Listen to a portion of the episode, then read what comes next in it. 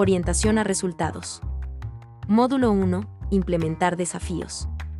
A lo largo de nuestra vida, el mundo nos presenta diversos desafíos que van apareciendo de acuerdo a nuestro crecimiento o lo que necesitamos en ese momento para poder aprender algo, asimilarlo e integrarlo como parte de nuestra vida. De esa forma podemos lograr cumplir con expectativas de desarrollo personal o comunitario, es decir, conseguimos un resultado. Hoy en día, se nos presentan desafíos a cumplir y también nosotros podemos generar estos desafíos para apuntar a la consecución de una meta. Esto lo logramos orientándonos a resultados. Es fundamental que definamos qué es un resultado, según la RAE es el efecto y consecuencia de un hecho, operación o deliberación.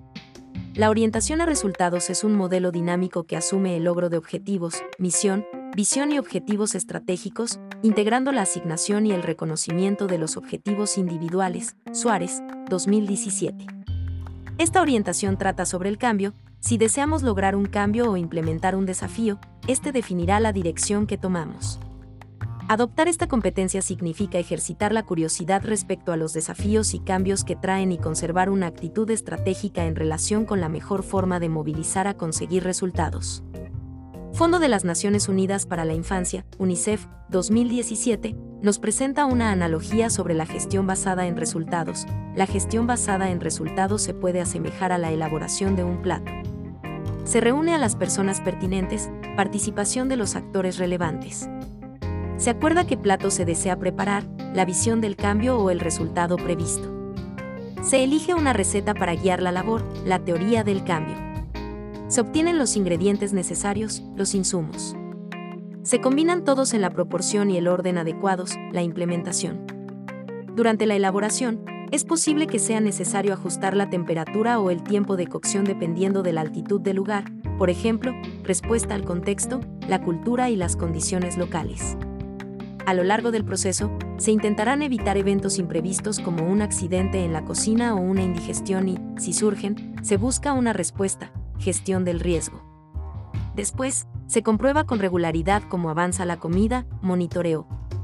Al final del proceso, si ha tenido éxito, el resultado será positivo y medible, evaluación, y se podrá contar la evolución del cambio producido, presentación de informes. Tendremos personas que han mejorado sus conocimientos de cocina, producto, una buena comida, efecto, y una familia bien alimentada y contenta, impacto. Crea un ambiente organizacional que estimula la mejora continua del servicio y la orientación a la eficiencia. Promueve el desarrollo y la modificación de los procesos para que contribuyan a mejorar la eficiencia de la organización. Se considera que es un referente en esta competencia. Ayes, 2011. Formulación de acciones. Imagine tener un desafío y no saber por dónde comenzar, eso le lleva a una condición de incertidumbre y probablemente de inquietud constante. Por ello, cuando se implementa un desafío individual u organizacional, es fundamental formular acciones desafiantes para la consecución de metas. El plan de acción permite priorizar las iniciativas, construyendo una guía que brinda una estructura para el proceso.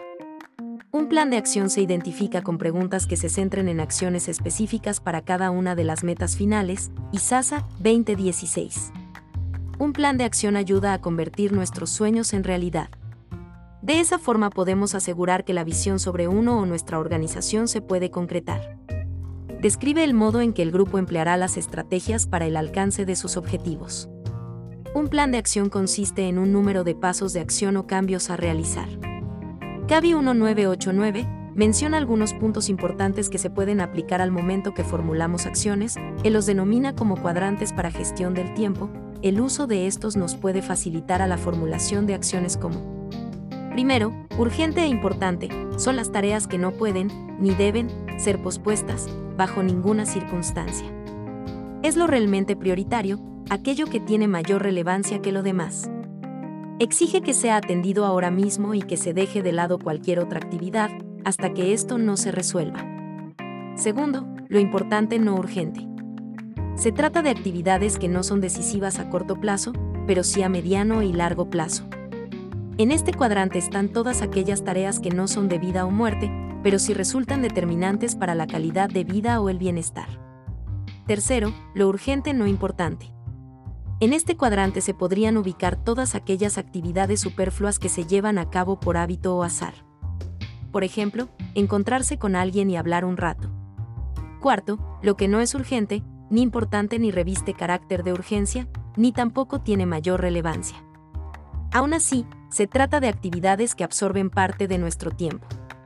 Cada paso de acción o cambio a ser visto debe incluir la siguiente información. ¿Qué acciones o cambios ocurrirán? ¿Quién llevará a cabo esos cambios? ¿Cuándo tendrán lugar y durante cuánto tiempo? ¿Qué recursos se necesitan para llevar a cabo esos cambios? Comunicación, ¿quién debería saber qué? Capacidad para los desafíos. El autoconocimiento es clave en este proceso, reconocer si existen las habilidades requeridas para el desafío, así como poder hacer uso de estos recursos de la mejor forma. En este sentido, podemos generar una lista de nuestras habilidades y las oportunidades de mejora que poseemos, de esa forma tener un panorama más claro para la aplicación de lo que poseemos y de qué aspectos a mejorar podemos aplicar en la consecución del desafío que nos planteamos. ISASA, 2016, plantea algunos puntos para poder ver nuestras capacidades como Soy especial porque Puedo marcar la diferencia con Puedo cumplir mi propósito de qué manera He aquí tres oportunidades que necesito admitir ante mí mismo. He aquí las maneras en que buscaré oportunidades para crecer. De esta manera podremos demostrar la eficacia y eficiencia de actuación a través de nuestros propios recursos. El poseer una capacidad nos hace efectivos en la consecución de metas, es por ello que es importante desarrollar nuestros hábitos de personas efectivas. En este sentido, CABI 1989 plantea estos hábitos no solo para efectividad a corto sino a largo plazo. Se equilibra el producir con mantener la capacidad de producir. A. La proactividad o capacidad de decidir u optar como persona. Besengue lo llama dominio personal, lograr las metas que queremos. Nos da la libertad para poder escoger nuestra respuesta a los estímulos del medio ambiente. En esencia, es lo que nos hace humanos y nos permite afirmar que somos los arquitectos de nuestro propio destino. Este hábito se perfecciona con el segundo. B. La claridad mental en la finalidad de lo que hacemos. Hace posible que nuestra vida tenga razón de ser y permite que nuestras acciones estén dirigidas a lo que verdaderamente es significativo en nuestras vidas. Y que se perfecciona con el tercer hábito. C. La administración eficiente del tiempo, primero lo primero. Una de las principales disciplinas, que consiste en llevar a cabo lo importante, lo cual nos permite convertir en realidad la visión que forjamos en el hábito 2 de lograr acuerdos mutuamente beneficiosos, ganar-ganar. Cuestiona la premisa de que la vida es un juego de suma cero, donde para que yo gane alguien tiene que perder. E. El escuchar con empatía, comprendiendo antes de serlo. Podemos decir que es la esencia del respeto a los demás.